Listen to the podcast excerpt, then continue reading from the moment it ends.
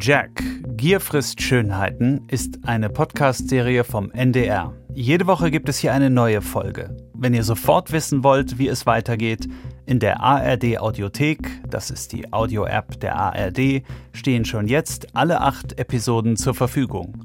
Einfach kostenlos downloaden und alles hören.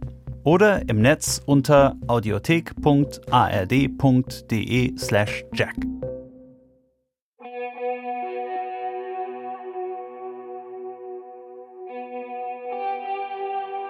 Wenige Tage nachdem Jack Unterweger den Chef der Mordkommission Max Edelbacher zu den Morden befragt hat, erfährt der Ermittler von einem heißen Tipp. Der ist im Wiener Sicherheitsbüro eingegangen, vor einiger Zeit schon. Ein pensionierter Polizeiinspektor aus Salzburg hat sich gemeldet, August Schenner. Er hat von den Morden in Wien gehört und sie erinnern ihn an zwei alte Fälle, bei denen der Täter ebenso brutal vorgegangen war. Aber Edelbachers Mitarbeiter halten den Hinweis für so abwegig, dass sie ihrem Chef erst einmal nichts davon sagen. August Schenner hatte 1973 im Fall einer jungen Frau ermittelt, deren Leiche in einem See bei Salzburg gefunden worden war. Der Mörder hatte ihre Hände mit einer Krawatte und die Beine mit einer Strumpfhose gefesselt. Dann hatte er die hilflose Frau bewusstlos geschlagen und im See ertränkt. Der Fall war ungewöhnlich. Salzburg ist ein friedlicher Ort, bekannt für Mozartkugeln und Festspiele. Schenner setzte alles dran, den Täter zu finden. Nach mehreren Jahren war er sicher, den Mörder der jungen Frau ermittelt zu haben. Doch die Staatsanwaltschaft beschloss, keine Anklage zu erheben, da der Verdächtige bereits zu lebenslänglicher Haft verurteilt worden war.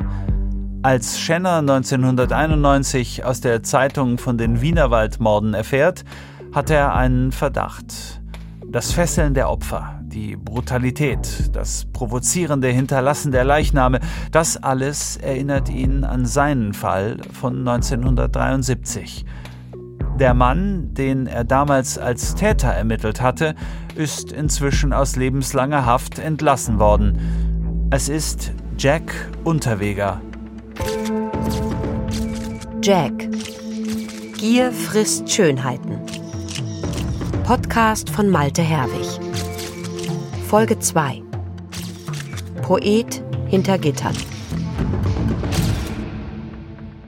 Jack Unterweger, 1950 geboren, 1974 ermordet er die 18-jährige Margret Schäfer, wird verurteilt und bekommt lebenslang. Er fängt im Knast an zu schreiben, wird Schriftsteller, findet Unterstützer und vor allem Unterstützerinnen und wird im Mai 1990 freigelassen. Als Dichter geht er auf Lesetournee und recherchiert für den ORF im Rotlichtmilieu. Prostituiertenmorde erschüttern die Szene. Unterweger fängt Stimmen ein. Die Polizei hat vom Täter noch keine Spur. Justizanstalt Stein, guten Tag. Hier spricht die automatische Vermittlungsstelle. In Krems an der Donau steht die Justizanstalt Stein, die früher ein Frauenkloster war und heute der härteste Knast Österreichs ist. Häftlingsrevolten, Ausbrüche, Geiselnahmen, das alles hat es in Stein schon gegeben, aber noch nie eine Veranstaltung wie diese. Meine Damen, meine Herren, geschätzte Besucher, Ihr Besuch hier, Ihr Kommen hierher in die Strafanstalt Stein ist für mich keine Selbstverständlichkeit. Es ist für mich eine Freude, ein großes Geschenk. Eine Dichterlesung, die am 30. September 1983 im Kultursaal des Gefängnisses stattfindet, dem ehemaligen Gebetsraum der Nonnen. Zum ersten Mal in der Geschichte des österreichischen Strafvollzugs darf ein zu lebenslang verurteilter Insasse eine öffentliche Lesung seiner Werke im Gefängnis veranstalten. Leitende Justizbeamte und Kulturfunktionäre sind aus Wien angereist, um diesen außergewöhnlichen Mann zu erleben, den dichtenden Häftling, den inhaftierten Schriftsteller. Er gibt sich reumütig. Für mich ist Schuld heute mehr als ein juristischer Begriff des Angeklagten. Es ist für mich ein Begriff, eine Last, aber auch eine Begleitung für die Zukunft. Dabei ist die Liste von Jack Unterwegers Vorstrafen lang. Diebstahl, Entführung Minderjähriger, Nötigung, Vergewaltigung, Körperverletzung. 1974 dann der Mord, für den er in Salzburg zu lebenslanger Haft verurteilt und nach Stein überstellt wird. Dort endet seine kriminelle Karriere erst einmal und eine neue Karriere beginnt. Natürlich ist es nie zu spät, sich das alles zu überlegen und umzuwerten ist ja niemand. Und das wollte ich Ihnen vielleicht hier einbringen. Das ist Karl Schreiner, Hofrat Dr. Karl Schreiner. Dass man nicht immer sagt, die anderen und die Eltern und das nicht. Und mein Vater, da habe ich keinen gehabt und es war das schlecht. Irgendwo ist der Mensch für sich selbst verantwortlich und er sollte diese Verantwortung vielleicht fördern und er sollte auch daran glauben. Gell? Er ist in den 80er Jahren Direktor der Justizanstalt Stein und Herr über fast 1000 Häftlinge. Gerade haben wir ihn gehört bei einem Interview, das er Gefangenen im anstaltsinternen Radiosender gegeben hat. Meine Mutter hat immer wollen helfen, wo's geht. Immer lieb sein zu anderen und gut. Schreiner gibt sich nahbar und offen. Ein Patriarch, aber ein fortschrittlicher. Wer sich wohl verhält, der soll auch eine Chance bekommen. So wie Unterweger, der 1983 bei seiner Lesung im Knast über die Bedingungen der Haft reden darf. Es hat ja nie jemand gefragt, na, wie lebt denn der da drin überhaupt? Wie schaut denn sein Alltag überhaupt aus? Diese ganzen äh, Medienvertreter sollten reinkommen, Nachmittag um 4 Uhr sich in eine Zelle setzen, wo zehn Leute drinnen, nicht wo einer ist, weil da kann man äh, konstruktive Gespräche führen, sondern wo zehn Leute und 15 Leute drinnen sind. Da soll er sich reinsetzen vom Freitag 4 Uhr über Samstag, Sonntag, wo ja nur eine Stunde Hofgang ist, beziehungsweise wenn es regnet, ist gar nichts, da sitzt er 24 Stunden pro Tag in der Zelle. Vom Freitag 4 Uhr bis Montag früh 7 Uhr soll sich der in die Zelle setzen, wo 15 Leute drin sind. Und das ist nicht die Ausnahme, sondern die Regel. Und dann möchte ich ihn fragen, welchen Eindruck er von diesem Sanatorium hat. Wer noch keinen Eindruck vom Leben im Knast hat, der erfährt in Unterwegers Texten, wie brutal es dort zugeht. Raubtierfütterung. Jack U, 29 Jahre, verurteilt zu lebenslanger Freiheitsstrafe. Ein Tag folgt dem anderen, dazwischen die Nacht. Eine Nacht aus ängstlichem Erwachen gleicht geistiger und körperlicher Masturbation und erzwungenem Schlaf. Und immer bin ich einsam. Die Verzweiflung ist wortlos. Die Marter ist nur hastendes Hin- und Herlaufen in der Zelle, ein sich hetzen mit geschlossenen Augen, ein Hoffen dahinter auf morgen, ein denkender Blick über die Mauer hinweg. Mein Schrei bleibt ungehört.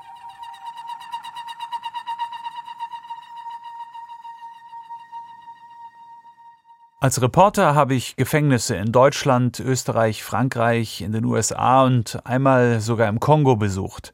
Ich habe Menschen getroffen, die jahrelang in Isolationshaft saßen, Menschen, die gerade erst dort reingekommen waren und nicht wussten, wie ihnen geschieht, und einmal auch einen Mann, der schon ein halbes Jahrhundert hinter Gittern saß. Und jetzt also Jack Unterweger. Vor mir liegt ein dicker Briefumschlag mit der Aufschrift Häfenfotos. Die Bilder zeigen Unterweger in seiner Zelle. Mal posiert er nur mit Unterhose und Schnauzer vor dem Aktfoto einer Frau an der Zellenwand. Seine Brust, der Bauch, die Oberarme sind voller Tattoos. Auf einem anderen Foto sitzt er in Unterwäsche auf seinem Bett und blättert in einem Fotoalbum mit Nacktbildern, die Frauen ihm zugeschickt haben. Das ist der eine Jack. Der andere sieht aus wie ein Verwaltungsbeamter. Lesebrille, kariertes Hemd, dunkle Hose. Er sitzt konzentriert am Schreibtisch. Ein Computer, Floppy-Disketten, ein Drucker. An der Wand hängt eine farbig markierte Manuskriptseite. Daneben Regale voller Bücher, Lexika, Wörterbücher und Kirschners Literaturkalender, das Who's Who der Schriftstellerei. Außerdem eine rote Schachtel, auf der Fegefeuer steht und Aktenordner mit der Aufschrift Wortbrücke. So heißt die Literaturzeitschrift, die Unterweger im Gefängnis herausgibt. Jack Unterwegers Zelle ist irgendwie halb Pin-Up-Spind, halb Dichterklause. Ein paar Fotos hat er auch durch die Gitterfenster gemacht. Der Blick geht nach draußen auf den großen Innenhof des Gefängnisses, über die verwitterten Dächer und den Zwiebelturm der Knastkapelle bis in die Ferne, wo die grünen Hügel der Wachau liegen. Und das ist irgendwie auch eine Strafe. Nicht alle hatten Arbeit, das ist ein ewiges Thema bis heute. Ja? Das heißt, man ist 23 Stunden auf der Zelle. Karl Rottenschlager hat damals als Sozialarbeiter im Gefängnis von Stein gearbeitet. Das Wochenende, und da ist ein hohe Suizidraten, kann man jetzt nicht sagen, aber hohe Selbstbeschädigungsraten gewesen. Also bei mir waren so Freitag 15 Uhr, da habe ich Schluss gemacht. Ja. Nicht wenige da und haben gesagt, sie sind so depressiv und er weiß nicht, ob er das Wochenende übersteht, aber er ist dann eingeschlossen bis Montag 7 Uhr. Ja. Und einer hat einmal gesagt, ja, er kann nicht garantieren am Montag, dass ich ihn lebend antreffe.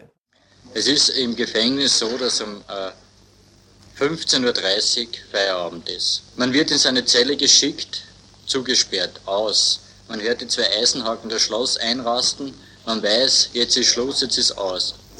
Ja, manche basteln, manche lesen, aber das alles ist nur Stückwerk und kann nicht davon abtäuschen, dass diese äh, vier, fünf Stunden am Abend äh, zu Ewigkeiten werden, an der viele scheitern und in denen sich viele erhängen oder sich die Adern aufstellen oder sonst irgendwie eskalieren, äh, was dann einfach wieder mit Valium ruhig gestellt wird, wenn er zu laut wird oder sonstigen irgendwelchen Drogen, Beruhigungsmitteln. In der sogenannten Kantine darf je nach Vollzugsstufe alle drei Wochen, alle 14 Tage oder wöchentlich eingekauft werden. Zu normalen Preisen gibt es Toilettartikel, Rauchwaren und zur Aufbesserung der Gefängniskost Schokolade und Obst. Neben dem ausgewählten Radioprogramm, das über Kopfhörer abgehört werden kann, dem gemeinschaftlichen, wöchentlich oder monatlich erlaubten Fernsehfilm, zählt dieser Kantineneinkauf zu den Hits der Freizeitgestaltung. Wobei es dann natürlich immer schwieriger wird mit den Jahren, äh, wenn ihr mal vier, fünf, sechs, sieben Jahre da sitzt äh, es wird einfach schwierig zu erkennen, warum ich eigentlich noch da bin. Ich, das weiß man dann einfach gar nicht mehr so richtig. Man fängt dann an zu verdrängen, man sucht da Bilder her, die man sehen will, die man nicht sehen will, die verdrängt man dann. Mein Haftraum wurde heute kontrolliert. Alles wurde in der Mitte und am Boden auf einen Haufen geworfen. An ein Hinlegen glaube ich nicht, weil das Durcheinander zu groß ist. Die Bücher haben umgeknickte Blätter, der Zucker, Kaffee und mein letzter Tabak wurde auf ein altes Zeitungsblatt entleert. Man suchte nichts Bestimmtes und doch alles, was der Bewohner der zwölf nackten Quadratmeter Raum nicht zu haben hat. Justitia nennt ihre Urteile Freiheitsentzug.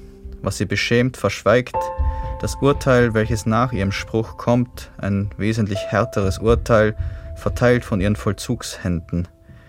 Nach dem Gerichtsurteil folgt die Verniemandung in besitzloser Existenz. Im Knast bist du nichts und hast du nichts. Nur die Gedanken sind frei. Und das ist die große Chance von Jack Unterweger. Er kann, er will, er muss etwas aus sich machen. Mancher, der vorher kaum Hauptschulbildung hatte, lernt im Gefängnis sprechen und schreiben. Das, was er vorher kaum konnte. Sich und seine Gedanken ausdrücken. Andere, mit den Worten eines Insassen, vegetieren dahin und vertrotteln. So möchte ich mein Schreiben all jenen widmen, ihre Tat bereuen, jene, die an der Schwelle ins Abseits stehen, die noch nicht wissen, was Gefängnis ist, die durch die Medien glauben, hier sei ein Sanatorium. Die im Abseits stehen. Unterweger ist einer von ihnen. 1950 geboren, die Mutter abwesend, der Vater unbekannt. Der Junge wächst beim Großvater auf, der säuft und schlägt, spielt und betrügt. Es ist die Hölle. Meine Augen brannten von dieser rauchgeschwängerten Luft in der niederen, unbequemen Stube. Die Frauen tratschten, machten sich wichtig, die Männer spielten Karten. Ich war ihr Haus- und Hofnarr, Sklave, vom Großvater zum Betrugskomplizen ausgebildet und eingespannt. Ich saß auf seinem Schoß, spielte den Unwissenden, später wechselte ich auf den sympathischeren Schoß des unbekannten Onkels über und verriet sein Kartenblatt an den Opa. Ich war sein Ass im Ärmel, seine Fäuste waren meine Lehrer und ich war ein guter Schüler. Vom Erzeuger wurde nur der Name bekannt. Der GI kam aus Triest, zu Hause war er in New Jersey. Vielleicht gab er dafür begehrte Dollars, Trockenmilch und Seidenstrümpfe. Vielleicht war es die große zum Scheitern verurteilte Liebe zwischen dem Soldaten und dem Mädchen, das noch zu jung und mittellos war, um mir Mutter zu sein. Ich wollte nicht mehr weglaufen, hinauf in den Wald. In die Jauchengrube wollte ich Opa werfen, so wie er es mit den Ratten machte. Ich fing die Ratten mit bloßen Händen, an ihnen trainierte ich meine Rachegedanken. Halb tot und würgend schleuderte ich sie durchs Loch des Plumpsklos im Hof. Als er sieben ist, kommt er in eine Pflegefamilie, dann in mehrere Kinder- und Erziehungsheime und schließlich landet er im Knast in Stein.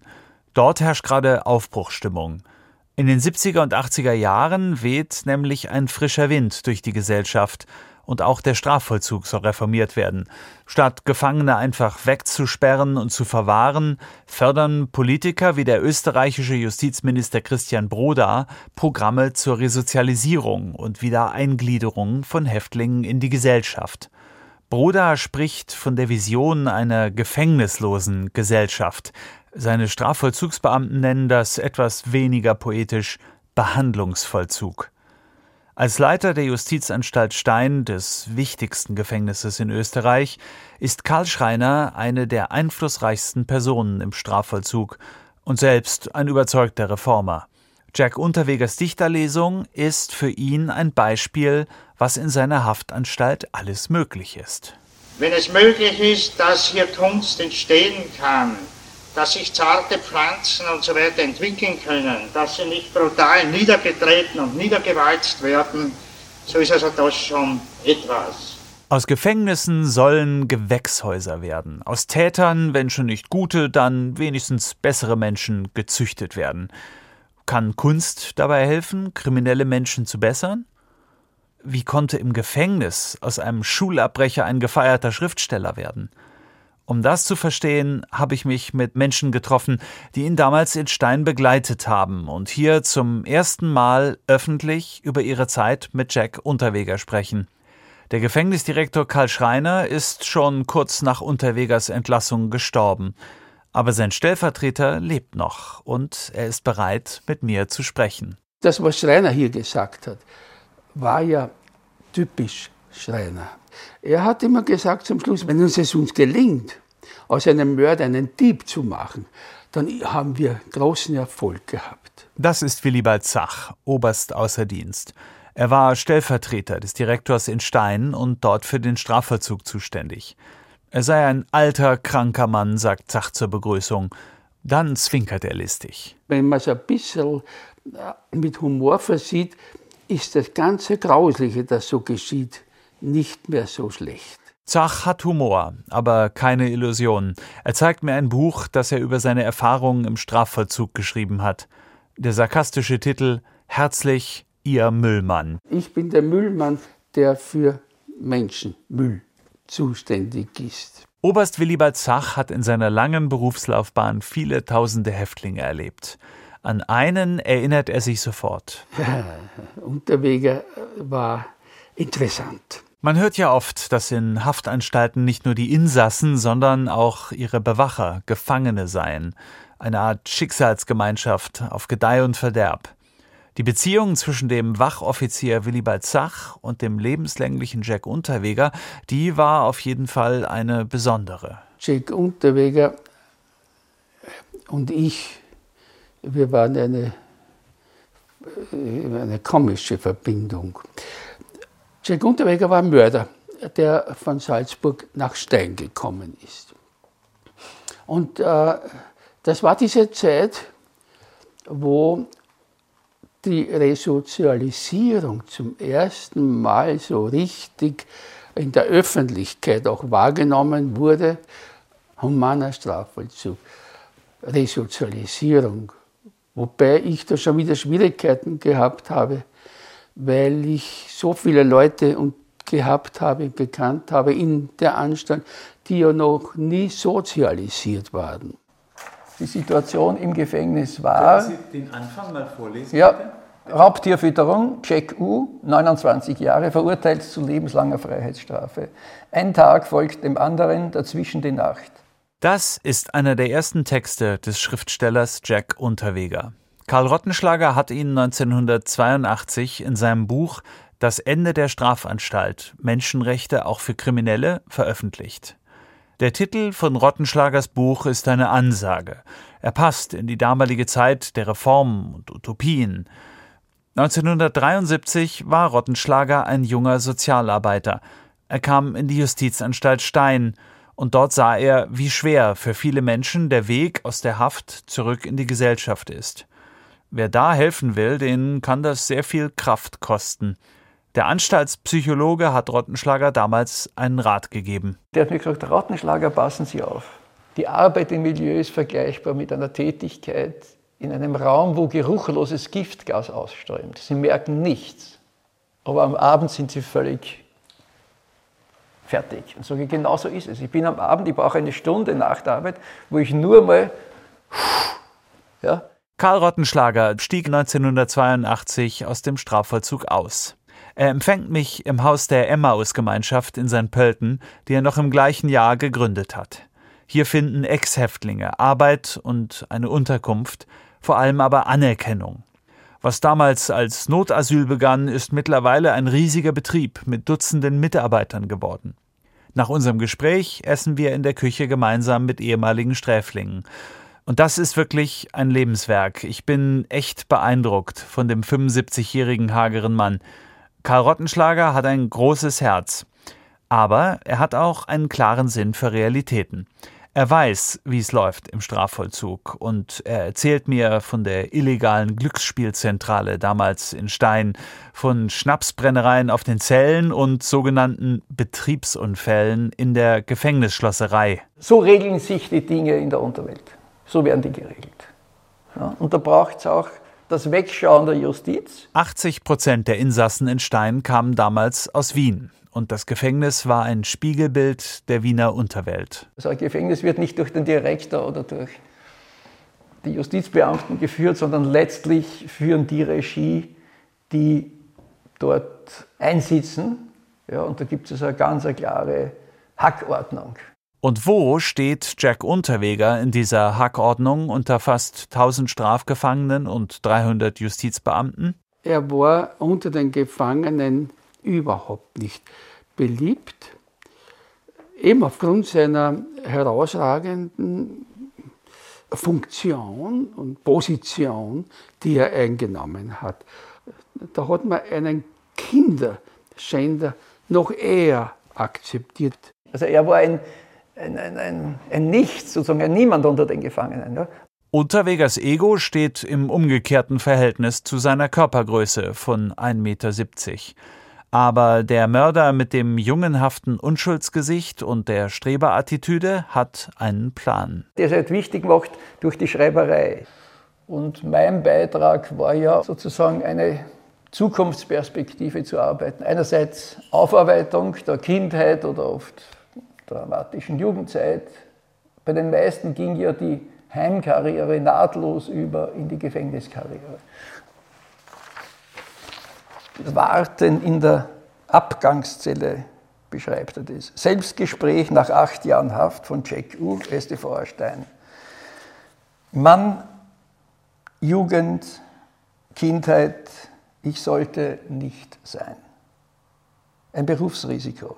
Dirnenrisiko. Vater unbekannt, habe ihn nie gesehen. Ja, also so habe ich ihn kennengelernt. Äh, er hat das mit ähnlichen Worten erzählt und sozusagen das unerwünscht ist, glaube ich, das Schlüsselwort. Ungeliebt. Ja. Ein Gefangener hat es einmal beschrieben, wir sind das Haus der lebendig Toten. Ja. Und also auf dem Hintergrund, dass er sozusagen diese dramatische Kindheit hatte, als sehr ambitionierten und ja, zielstrebigen Menschen erlebt. Im Gefängnis entdeckt der Häftling Jack Unterweger zum ersten Mal in seinem Leben so etwas wie Ehrgeiz. Er lernt Schreibmaschinen schreiben und Stenografie und holt den Hauptschulabschluss nach. Er war ein Musterschüler, ja, man kann es nicht anders sagen. Alfred Bruckner bekam in den 70er Jahren nach dem plötzlichen Tod eines Kollegen das Angebot, im Gefängnis zu unterrichten. Karl Rottenschlager hat ihn für mich ausfindig gemacht und hat uns beide zum Gespräch in sein Haus eingeladen. Bruckner blickt mir ruhig, aber ernst in die Augen.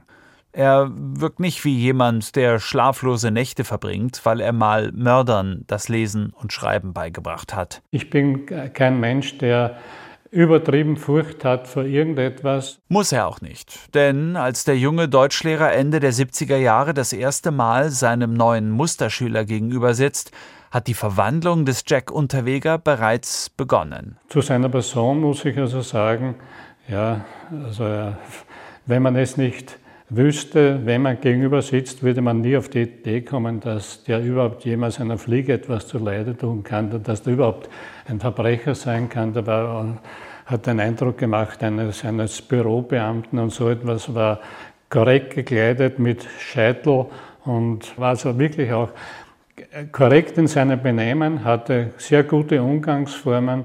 Alfred Bruckners neuer Schüler wirkt nicht nur brav und angepasst, er ist auch äußerst fleißig. Ich habe ihn aber eigentlich nicht anders behandelt als alle anderen. Ich habe ihm geholfen. Er war ein, ein, ein intelligenter Schüler, war sehr konzentriert und, und äh, hat, war sehr, hat also wirklich äh, all die Dinge, die man ihm, von ihm äh, erwartet hat, hat auch erfüllt.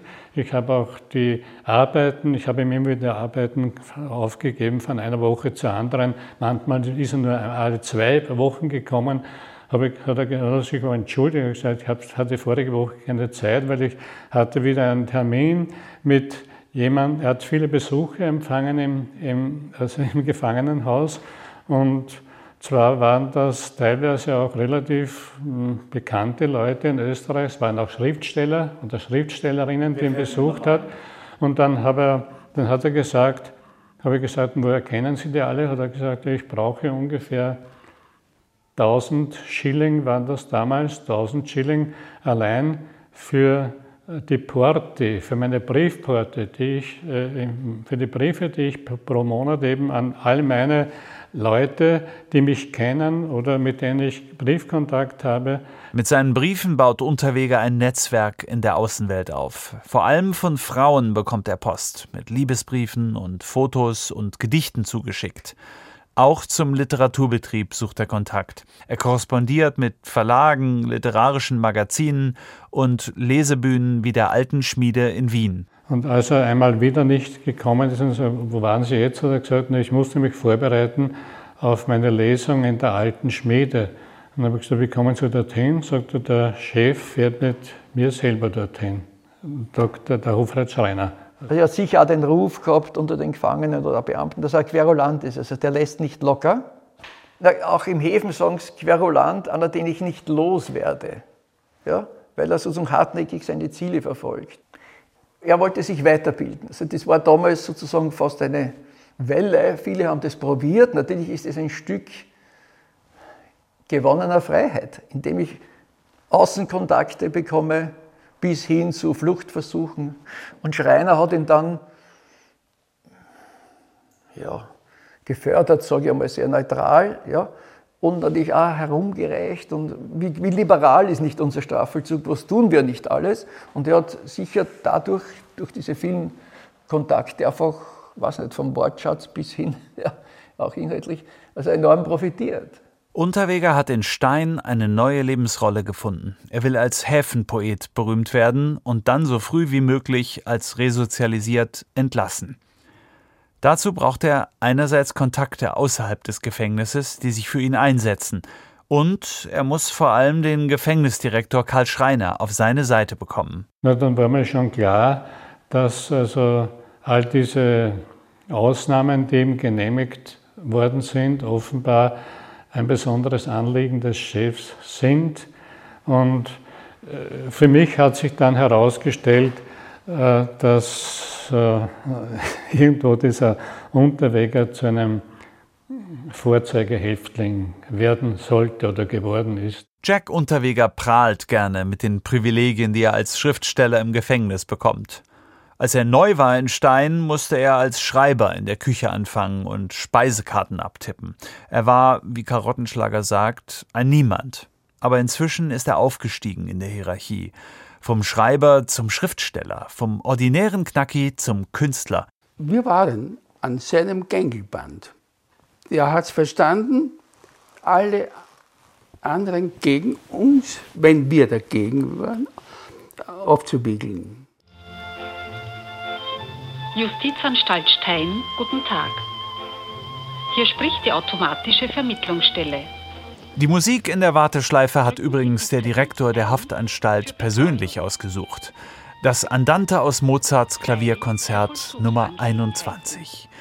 Wir sind schließlich nicht irgendwo im Knast, sondern in Österreich. Und da gelten Kultur und Kunst noch was. Der Reformer Karl Schreiner und das Justizministerium in Wien brauchen dringend Vorzeigehäftlinge, leuchtende Beispiele für die Resozialisierung im Strafvollzug. Und wer wäre für solch ein Vorhaben besser geeignet als ein feinsinniger Künstler wie Jack der Dichter? Er hatte mehr Ansehen. Er hat sich von der Masse der Insassen als äh, der Gefangene herausgestellt, richtungsweisend für die Zukunft der Strafgefangenen wirkt. Und zum Teil war es auch so, dass selbst die Angestellten, die Mitarbeiter, die Beamten äh, vorsichtig geworden sind im Umgang mit Unterweger. Einer, der so popularisiert, einer, der so bekannt ist und einer, der so geschätzt und gefördert wird, dem tritt man anders gegenüber als einen anderen, der unter ferner Lieben ist. Dass ein Niemand wie Jack Unterweger es innerhalb weniger Jahre schafft, einen gestandenen Gefängnisdirektor und seine halbe Mannschaft für sich einzuspannen, das ist schon eine erstaunliche Leistung. Zuhälter, das ist ein Chefpsychologen. Ja? Der hat den oder die einbraten, auf Wienerisch. Einbraten. Schönes Wort für herumkriegen. Allerdings gab es auch Vollzugsbeamte in Stein, die skeptisch waren. Allen voran Oberst Willibald Zach.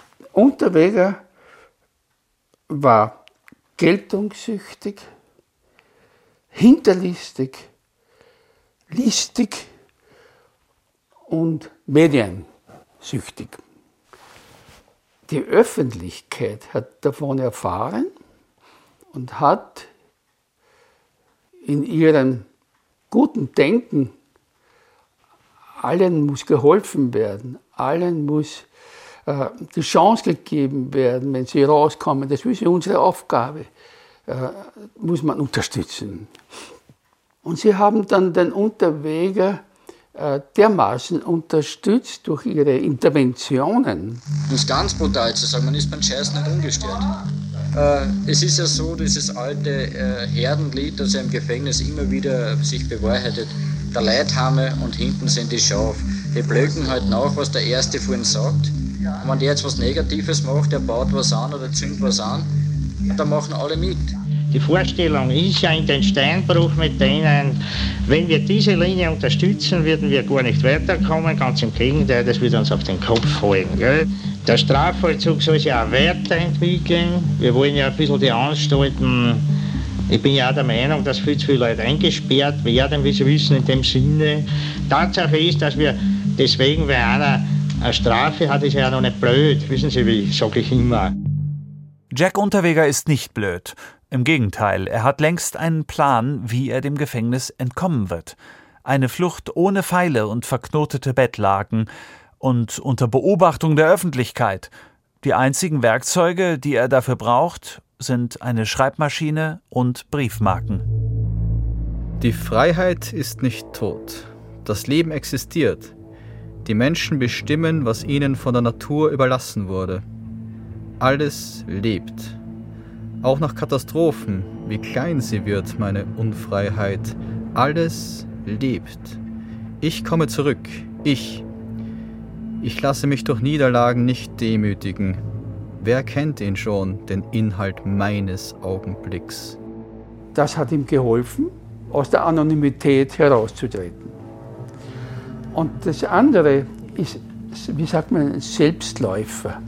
Äh, das ist dann gelaufen. Das war nicht mehr zu bremsen.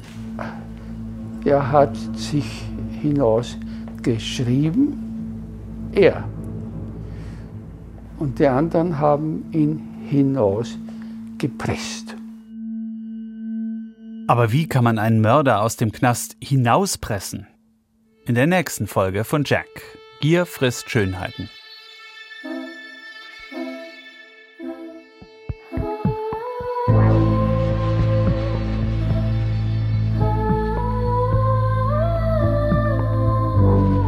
Jack. Gier frisst Schönheiten. Folge 2. Poet hinter Gittern. Podcast von Malte Herwig. Regie Roman Neumann. Technik Sebastian Ohm und Jens Kunze. Redaktion Ulrike Thoma. Koordination Johanna Leuschen. Eine Produktion des Norddeutschen Rundfunks 2022.